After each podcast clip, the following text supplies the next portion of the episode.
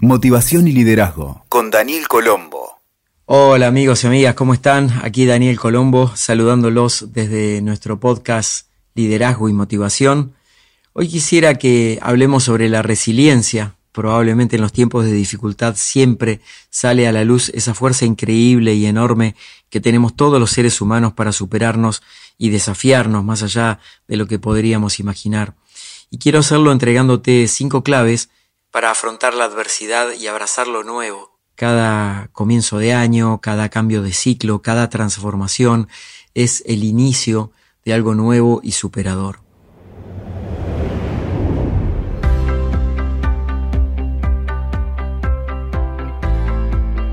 La palabra resiliencia, como sabemos, siempre se pone en boca de todos en épocas difíciles. Se trata de un concepto que no viene del mundo de la psicología y de la superación personal. Se origina en la ingeniería y tiene que ver con la capacidad de los materiales de volver a su estado después de haber cambiado o deformado. En la física también se lo aplica. Ante situaciones verdaderamente desafiantes de la vida, esas en las que a veces te planteas de esta no salgo, aparece una enorme fortaleza interna que nos hace capaces de sobrellevar lo impensado. Más allá de las etapas propias del proceso de duelo inevitable por la pérdida de lo que tenemos, que puede ser en el ámbito de la salud, la estabilidad, el trabajo, las relaciones, aparece la oportunidad de aprender y salir transformados. Si bien todos somos resilientes por naturaleza, esta capacidad humana recién se pone de manifiesto cuando afrontamos cara a cara una situación adversa. En tiempos regulares, cada ser humano transita por sus propios niveles de exigencia, control, entusiasmo, optimismo, tristeza, pesimismo, es decir, todas las curvas lógicas en la ciclotimia que la vida propone y cada uno asume desde su actitud personal ante los acontecimientos.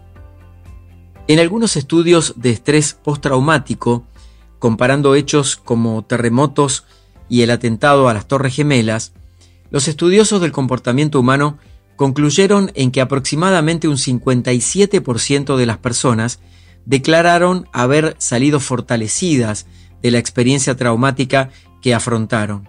El resto lo hizo muy paulatinamente sin necesariamente encontrarle algún tipo de significado especial para sus vidas o directamente lo internalizaron como algo definitivamente traumático, sin disposición a superarlo, que acarrearán consigo por el resto de sus vidas con el signo de la negatividad por delante.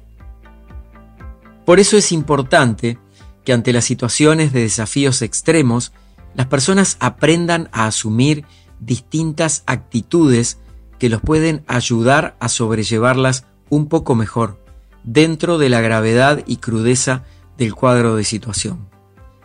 Las características van concatenadas y no son iguales de una persona a otra.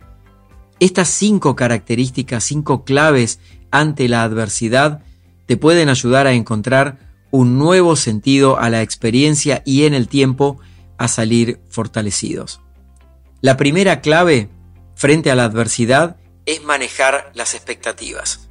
Si una persona tiene la habilidad de crear escenarios realistas frente a las situaciones, su hemisferio cerebral izquierdo, el de las funciones analíticas y lógicas, puede ayudar a encontrar salidas y alternativas versus las expectativas que crea su mente, por ejemplo, esto debería ser de tal forma. La estrategia entonces es poder calibrar las expectativas con la realidad y decidir el mejor camino posible en cada momento para transitar la tristeza, desazón y el dolor con la mayor entereza. De esta manera aprenderás a gestionar las expectativas de una forma más positiva para tu bienestar del momento. La segunda clave es plantearlo como un reto a superar. La primera sensación interna que tenemos frente a la adversidad es la de rendirnos, o bien que hemos fracasado o que no sabemos cómo seguir. Y esto conduce directamente a la desesperanza. Y el desgaste emocional es mucho mayor, ya que no se van a poder ver las salidas alternativas y la posibilidad de empezar a crear una nueva realidad con lo que está disponible. Y es justamente esto último, lo que está disponible, lo que se puede transformar en un reto a partir de formularnos metas cortas, específicas y concretas a partir de preguntas transformadoras, como por ejemplo, ¿qué puedo hacer con lo que tengo? ¿De qué forma me voy a ahorrar más sufrimiento? ¿Con qué recursos internos cuento para hacerlo? La tercera clave ante la adversidad es evaluar el nivel de influencia interno que tengo sobre la situación. En psicología hay un concepto que se llama locus de control, que analiza la posición de percepciones que tiene una persona sobre las situaciones que gestiona diariamente. En el caso de experiencias desafiantes en extremo, donde aparece la resiliencia, aprender a mejorar este análisis le va a dar mayor poder personal, es decir, empoderamiento. Si, por ejemplo, la gente afectada acostumbra a pensar que el control de su vida es externo, va a sentir que no puede hacer demasiado para resolver las cosas.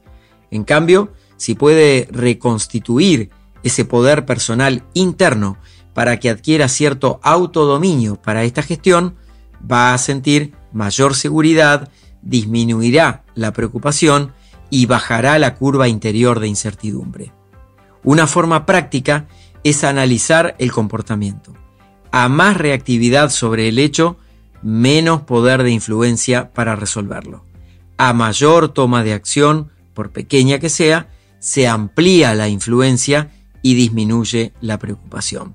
Esto que te acabo de contar es de un especialista que se llama Stephen Covey, especialista en motivación, liderazgo y management. El cuarto punto, la cuarta clave ante la adversidad es mantener una visión optimista realista. Cuando irrumpe una situación que impulsa a que surja la resiliencia de una persona, otro aspecto asociado es el del pesimismo. La mirada del pesimista en esta circunstancia es que tiende a buscar aparentes soluciones que no son prácticas para resolver la cuestión, por lo que entra en un estado peor de lo que ya está. El entrenarte en sostener una visión optimista realista puede ser un camino que ayude a superar el obstáculo del pesimismo porque crea desde la misma realidad, sin negarla ni esconderla, opciones alternativas para conducirte con mayor decisión por el terreno de la posibilidad de superar lo que estás viviendo. Y la quinta clave ante la adversidad es bajar el nivel de exigencia. Los momentos de adversidad encierran la paradoja de la incertidumbre y la complejidad. Las cosas difícilmente sean como se piensan y necesitamos calibrar permanentemente el hecho de base para encontrar soluciones viables en el muy corto plazo. Sería esta suma de mini decisiones las que podrían traer alivio emocional. Una de las claves es aprender a bajar el nivel de exigencia, que se manifiesta en querer, por ejemplo, tener el control o tener todas las respuestas o acelerar procesos que tienen su tiempo natural. El trabajo sobre la conducta para evitar desvíos que no sumen y reconducirlos a espacios que sí lo hagan es estratégico para salir adelante. En definitiva, el rendirse, entendido como el fluir con lo que está presente, aunque no le guste a la persona, es la primera evidencia de que hay algo que se está transformando. Porque al rendirte, entendido nuevamente, recordá como el fluir con lo que está presente, estás soltando el control y ahí podrías visualizar mejor las alternativas disponibles en medio de esa situación desafiante que despertó tu resiliencia interna. Como siempre, en todos los momentos movilizantes es necesario consultar con un especialista de salud mental para poder acompañar y guiar de la mejor forma acorde con la temática de la persona. El coaching y el counseling, al igual que el mentoring, pueden contribuir en su medida desde la motivación, orientación al logro y contención, aunque la base del poder de la resiliencia es un cambio en el modelo mental de la persona afectada y que está sufriendo. Y eso es un terreno de la salud mental.